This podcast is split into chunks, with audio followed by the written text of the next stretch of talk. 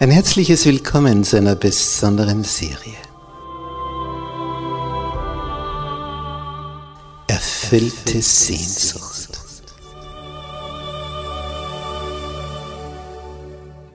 Die Welt der Bibel.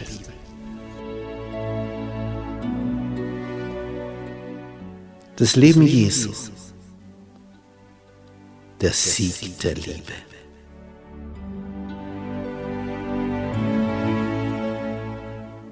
Der Sohn Gottes. Kommt aus dem Weltall, schlüpft hier in diesen menschlichen Körper, ja sogar im Embryonalzustand und zeigt hier dreieinhalb Jahre, was das Wesen des himmlischen Vaters ist. Es ist faszinierend, diesem Heiland nachzuspüren wie der denkt, wie der fühlt, wie der handelt, wie er verblüfft, wie er verärgert, wie er begeistert, wie er Menschenherzen froh macht. Ich freue mich, wenn du mit dabei bist, auf den Spuren des Sohnes Gottes.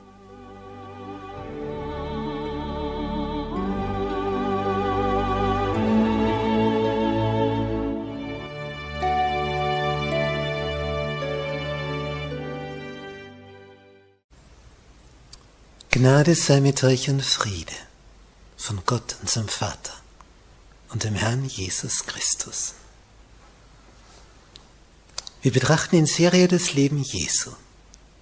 Heute unser Thema die Frau am Jakobsbrunnen. Ein herzliches Willkommen dazu all unseren Zusehern im Internet.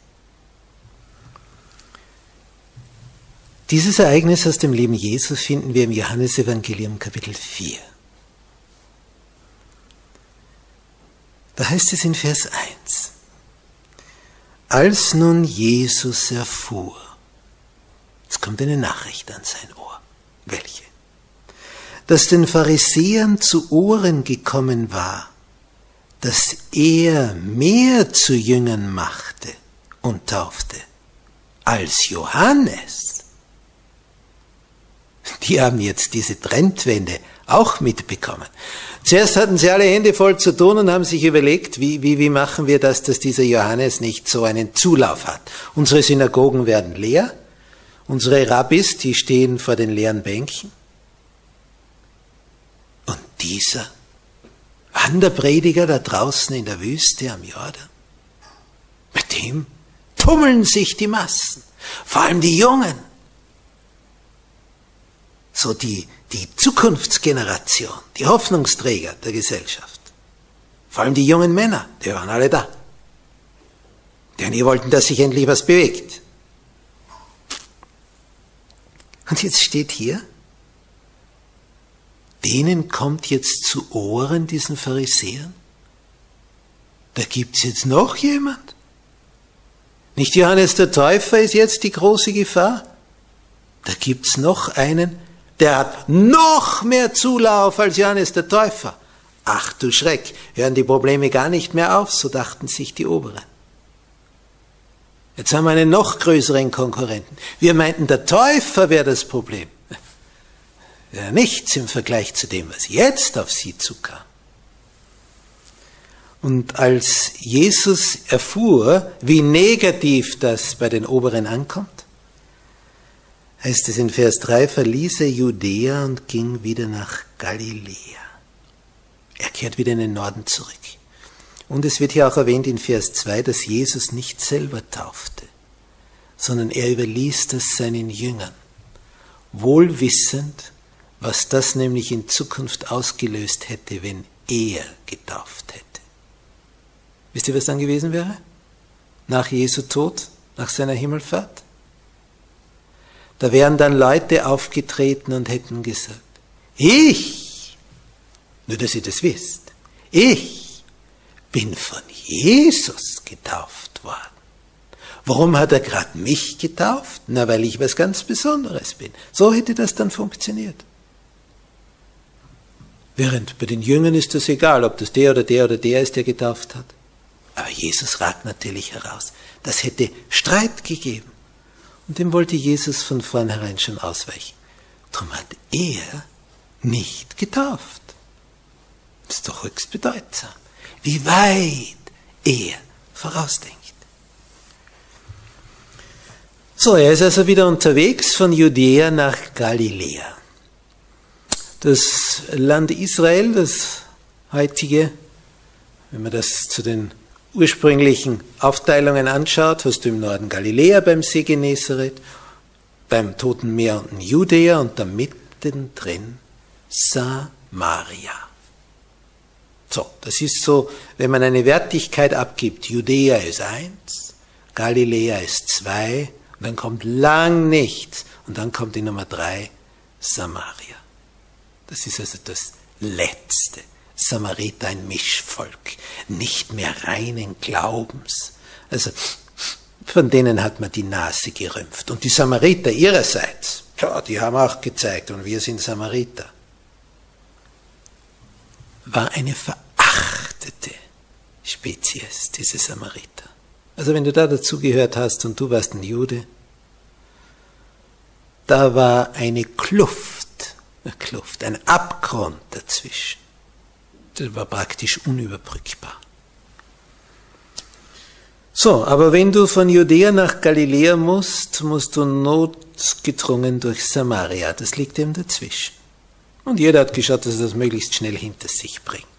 Oder hat einen großen Umweg um Samarien herum gemacht. Aber wenn du das eilig hast, gehst du durch Samaria. Da heißt es in Vers 5, da kam er in eine Stadt Samariens, die da heißt Sicher, nahe bei dem Feld, das Jakob seinem Sohn Josef gab. Es war aber dort Jakobs Brunnen. In Israel ist Wasser mehr wert als bei uns. Viel mehr wert, weil es so rar ist.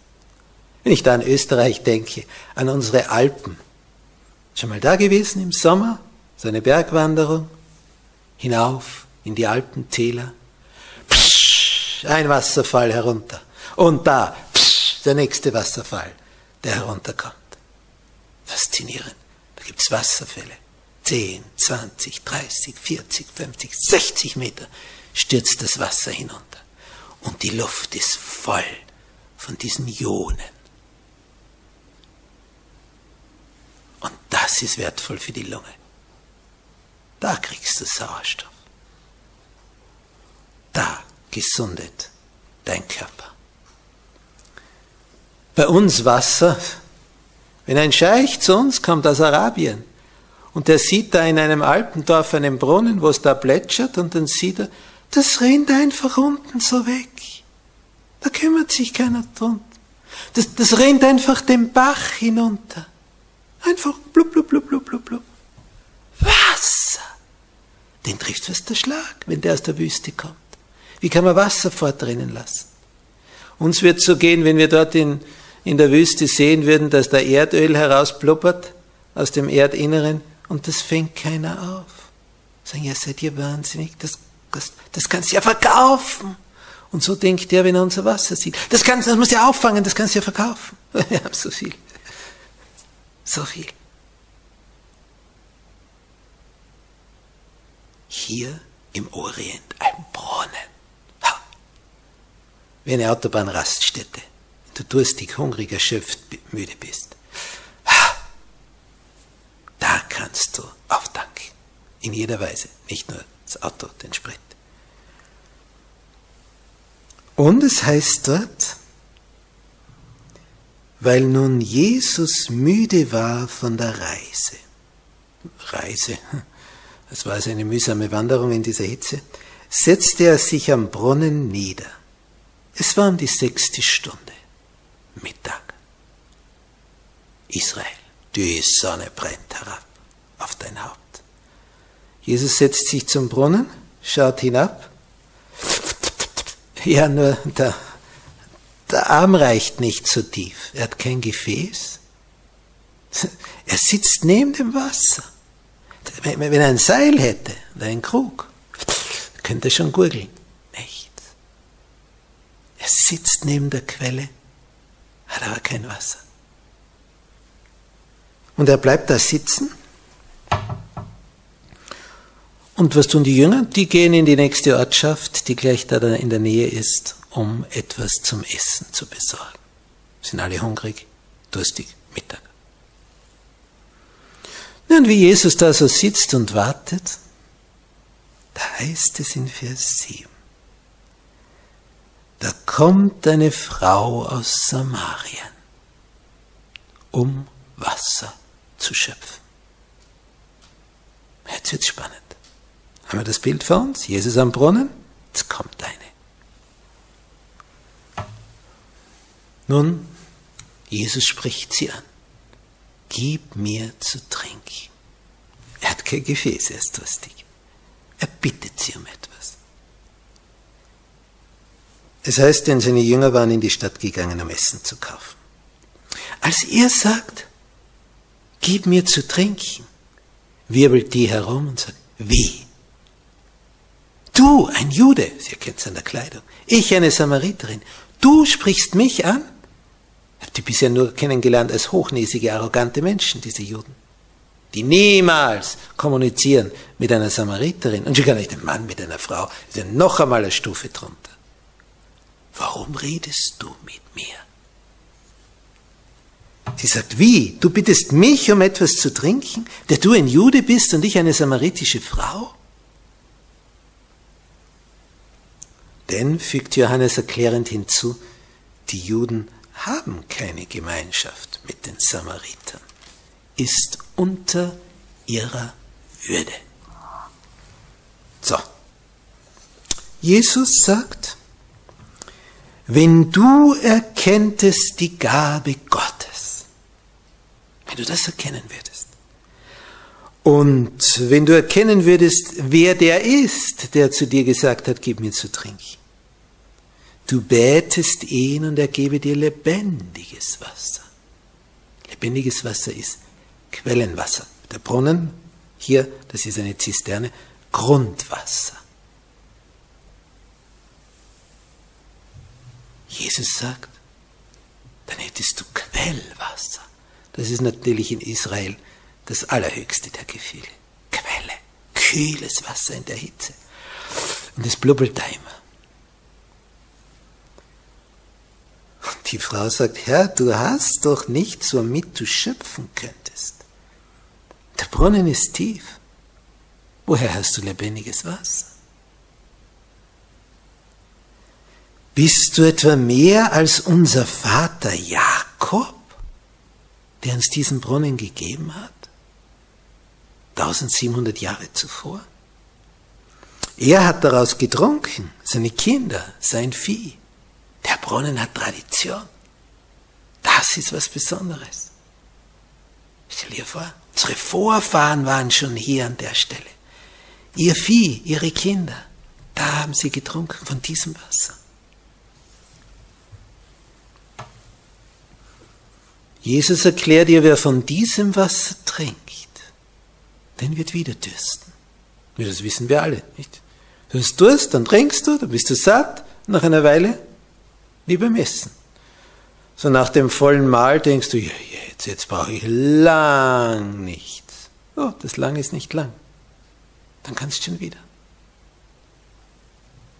Wer von diesem Wasser trinkt, den wird wieder dürsten. Vers 14. Wer aber von dem Wasser trinkt, das ich ihm geben werde, der wird in Ewigkeit nicht dürsten.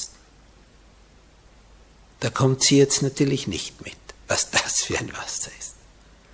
Und Jesus sagt, das Wasser, das ich ihm geben werde, das wird in ihm eine Quelle des Wassers werden. Jetzt kommt sie noch weniger mit. Wie, wie, wie kannst du zu einer Wasserquelle werden? Zu einer Quelle des Wassers, das in das ewige Leben quillt. Gemeint ist hier, wenn du es begriffen hast, wer Jesus ist, dann wirst du sprudeln vor lauter Liebe und Freude über ihn. Dann erzählst du von ihm, unweigerlich. weil er dein Wichtigstes geworden ist. Sie kommt zwar nicht mit, aber sie denkt sich, das ist recht vorteilhaft, was da erzählt wird, wie das geschildert wird. Man wird dann nie mehr durstig. Dann könnte man sich den Weg zum Brunnen sparen. Das ist eigentlich fein. Herr, gib mir solches Wasser, damit mich nicht dürstet und ich nicht herkommen muss, um zu schöpfen. In dem Moment sagt Jesus einen Satz. Und aufgrund dieses Satzes ändert sich alles an diesem Gespräch. Als sie also dieses Wasser haben will, dieses Spezielle, sagt er, geh hin, ruft einen Mann und dann kommt ihr wieder her, alle beide. Und dann sagt sie, ich habe keinen Mann. Und jetzt kommt der Satz Jesu. Fünf Männer hast du gehabt und der, den du jetzt hast, ist nicht dein Mann. Das hast du recht gesagt. Die Frau beginnt zu zittern. Sie hat den Fremden noch nie gesehen. Und er sagt ihr auf den Kopf etwas zu, was er nicht wissen kann. Fünf Männer hast du gehabt. Und der, den du jetzt hast, der sechste, ist nicht dein Mann obwohl sie mit ihm zusammenlebt. Wie oft wir das heute haben? Da leben zwei in wilder Ehe. Und sagen, das ist mein Mann, das ist meine Frau. Jesus sagt, das ist nicht dein Mann.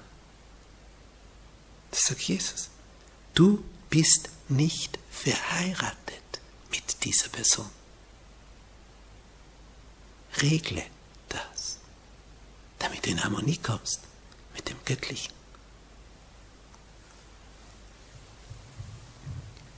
Die Frau zittert aufgrund dieser Ansage. Da scheint einer in ihrem Lebensbuch zu blättern und Seiten aufzuschlagen, die sie gar nicht aufgeschlagen haben möchte. Der liest da drinnen in ihrer Geschichte. Einfach so.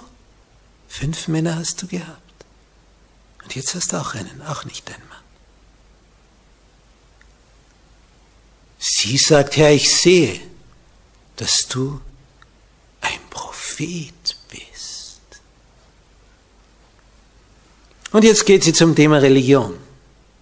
Sagt sie, da gibt es ja Diskussionen zwischen Juden und Samaritern. Wir, in Sichtweite ist der Berg Garizim, haben auf diesem Berg angebetet. Das ist unser heiliger Berg. Ihr Juden sagt, das wäre in Jerusalem.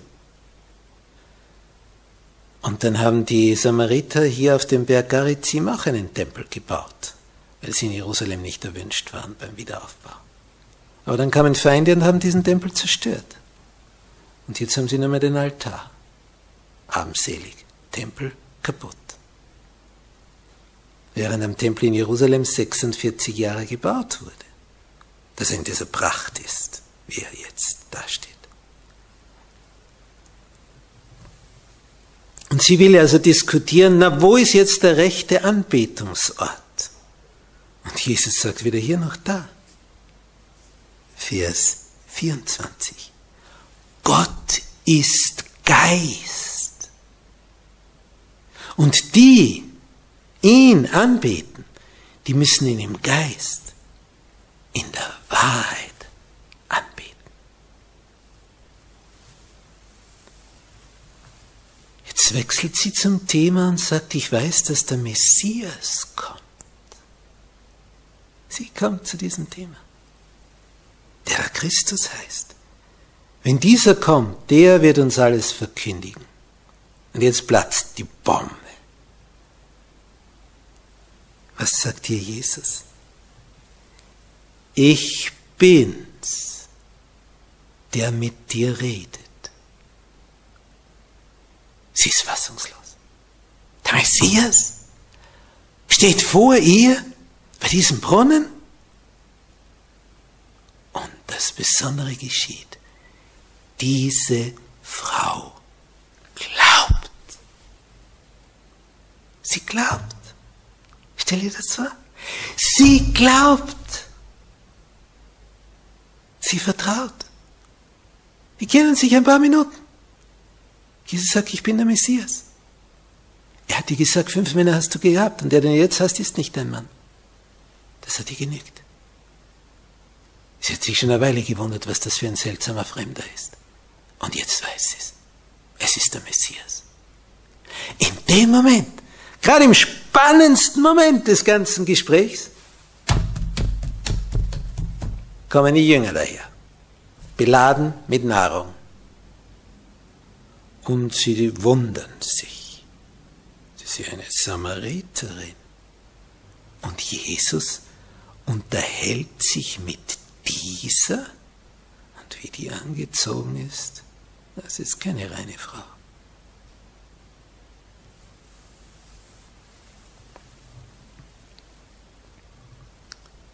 Und wie die Jünger da kommen,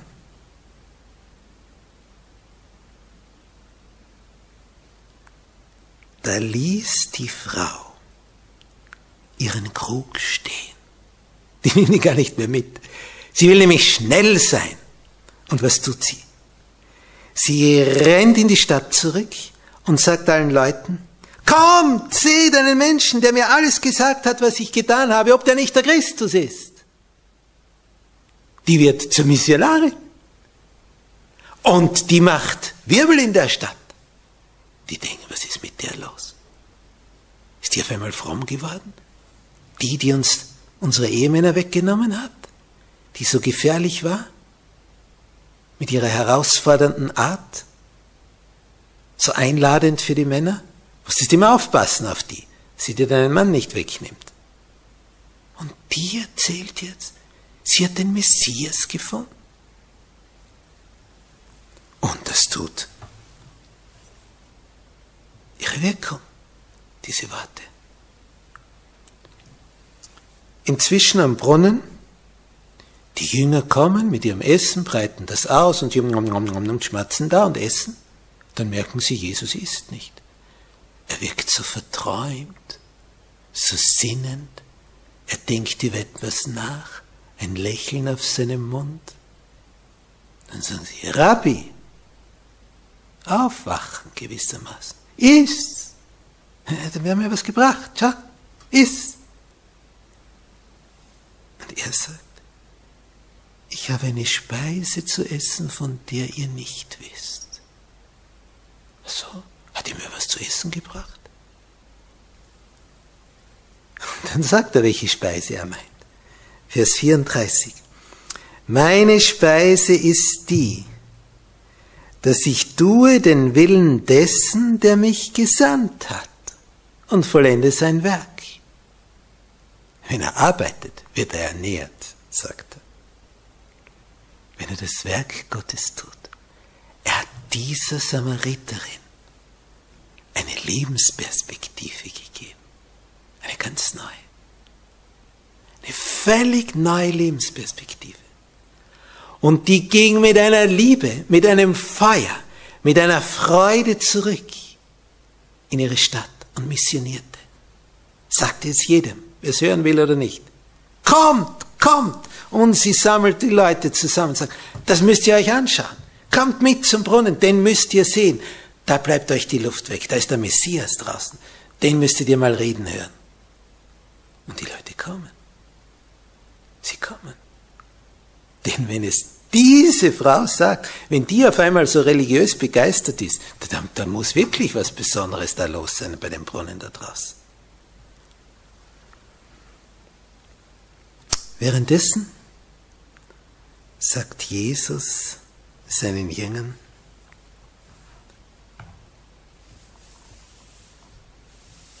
dass das Feld schon weiß zur ist, schon reif ist. Er hat damit gemeint, die Menschen um uns herum, die warten nur drauf, dass du sie einsammelst. Es heißt in Vers 39, nachdem die Samariter da hinausgekommen waren und Jesus betrachtet hatten, gehört hatten, ihn selber live miterlebt hatten. Es glaubten aber an ihn viele der Samariter aus dieser Stadt, um der Rede der Frau willen, die bezeugte, er hat mir alles gesagt, was ich getan habe. Und das ist nicht so leicht über die Lippen zu bringen.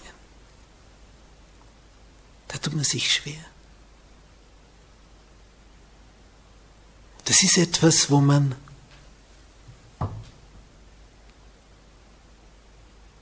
eher eine gewisse, eine gewisse Hemmung mir alles gesagt, was ich getan habe. Das ist ja nicht gerade ein Ruhmesblatt, ihre Geschichte, ihr bisheriges Leben. Alles andere als ein Ruhmesblatt. Schämen muss sie sich, wie sie sich aufgeführt hat. Schämen muss sie sich. Als nun die Samariter zu ihm kamen, heißt es in Vers 40, baten sie ihn, bei ihnen zu bleiben. Also, wenn man darauf eine Wette abgeschlossen hätte, wenn er gesagt hätte, wir sehen, wenn Jesus dorthin zieht, die Samariter werden ihn einladen, bei ihm zu bleiben. Da hätte jeder gesagt, bist du verrückt? Ein Samariter hat noch nie einen Juden eingeladen. Die sind sich gegenseitig so spinnefeind, die hassen sich. Wie, wie, wie kannst du an sowas denken? Und da steht, die kommen zum Brunnen, die hören Jesus reden, sagen, bleib bei uns in unserem Ort. Und, eigentlich will er ja nach Galiläa, ist nur auf der Durchreise. Und er blieb zwei Tage da. Er bleibt zwei Tage in dieser samaritischen Gegend.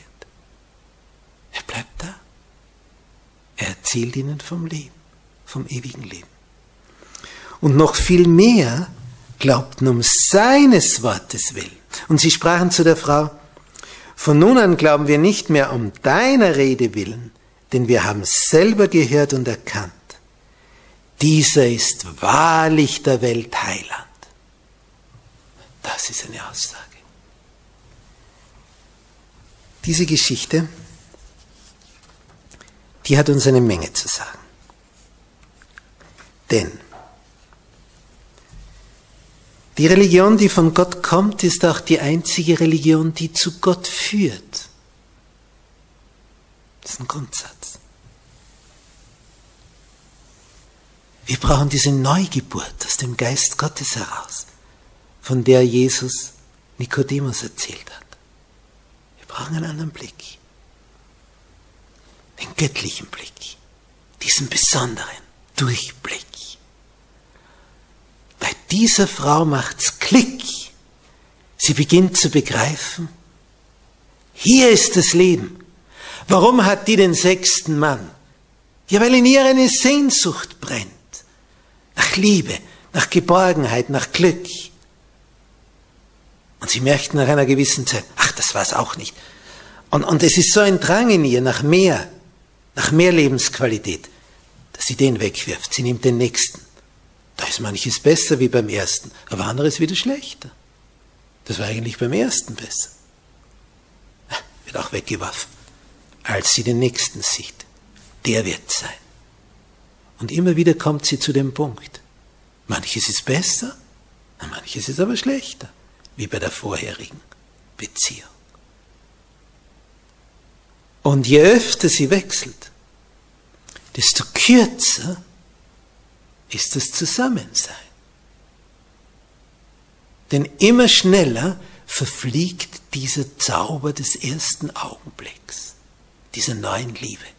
Das ist am Anfang immer dramatisch und, und romantisch und schön und herrlich und leidenschaftlich. Am Anfang. Die Ernüchterung folgt schnell. Und dann wird das Ganze so wie in der Beziehung vorher. Weil man ja immer selber wieder mit hineingeht in die Beziehung. Kannst du nicht beide austauschen. Nur den anderen. Aber du selber bist ja noch immer der gleiche.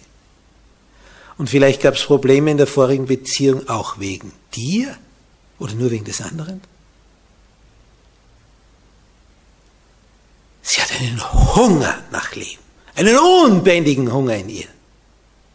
Und ist dazwischen die Nummer 6 und hat schon festgestellt, auch nicht das Wahre. Aber jetzt hat sie die Nummer sieben gefunden. Und das ist auch kein Zufall. Denn sieben ist immer die Zahl der Vollendung. Jetzt hat sie den gefunden, der die Sehnsucht stillen kann. Sogar aus der Ferne. Denn Jesus zieht ja wieder weiter. Aber jetzt ist sie glücklich. Sie ist nämlich draufgekommen, was es braucht, dass unsere Sehnsucht gestillt wird. Sie hat es erfasst, worum es geht. Jesus, der Retter der Welt, den brauchst du, damit du lebst. Den brauchst du. Wenn man sich so überlegt, die Jünger, die gingen da nach Samarien hinein in diese Ortschaft, dabei sicher, kaufen ihr Essen, reden mit niemand sonst, gehen wieder zurück. Sie sind die Jünger Jesu, aber keine Missionare. Keiner von denen hat den Mund aufgemacht über Jesus, dass der Messias da am Brunnen sitzt. Es ging ihnen nur ums Essen kaufen. Die Samariterin kommt zurück und enthüllt die Peinlichkeit ihres Lebens. Und es ist ihr nicht mehr peinlich. Denn sie hat den Ding gefunden, nach dem ihr Leben gedürstet hat und nach sie gehungert hat. Jesus wusste, warum sie gegangen war. Da stand ein Gefäß, der zurückgelassene Wasserkrug, und der sprach. Der sprach unmissverständlich von der Wirkung der Worte Jesu. Der hat geredet, der Krug. Er war auf einmal nicht mehr wichtig. Wegen des Wassers kam sie hin. Und sie nahm sich nicht einmal mehr die Zeit, den Krug zurückzutragen. Ja, derselbe Weg. Sie wollte Zeit sparen, wollte schneller sein. Was, was ging sie noch das Wasser an? Sie hat jetzt das Lebenswasser bekommen. Und seit jeher hält Jesus danach Ausschau nach diesem Lebenswasser. Danach hält er Ausschau, dass Menschen danach dürsten und das haben möchten. Und wenn du danach dürstest, dann kann dein Durst gestillt werden. Wenn der dürstet, der komme zu mir und trinke, hat er gesagt. Und ich gebe ihm das Wasser des Lebens umsonst. Heute schon getrunken bei Jesus? Amen.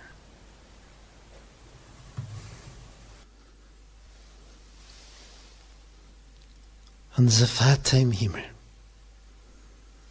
wir müssen deine Augen voller Wohlwollen auf diese Samariterin geruht haben, als du dieses Gespräch beobachtet hast zwischen deinem Sohn und ihr auch wie sie, wie sie immer mehr gespürt hat, da ist etwas. Das, das, das bringt die Seiten meiner Seele zum Schwingen. Diese Samariterin, die in den Augen ihrer Mitmenschen eine verlorene Seele war, eine Frau, über die man nichts Gutes gesagt hat. Eine, die wohl deswegen zur Mittagszeit dahin ging, wo die anderen nicht da waren. Um die Gemeinschaft, die Gesellschaft der anderen Frauen zu meiden. Denn die giftigen Blicke und Worte, die hatte sie schon oft genug gesehen und gehört. Und dann sieht sie dich, oh Herr. Und du siehst auch mich. Du siehst jeden von uns. Und du möchtest uns allen diese Freude schenken, dass wir unseren Krug stehen lassen, dass wir die Dinge, die uns bisher wichtig waren, hinten lassen und vorwärts gehen mit neuem Eifer, mit neuer Begeisterung, mit neuem Schwung, weil wir dich anschauen. Dich. Danke, Herr dass du es bist, der uns das Leben gibt in Ewigkeit. Amen.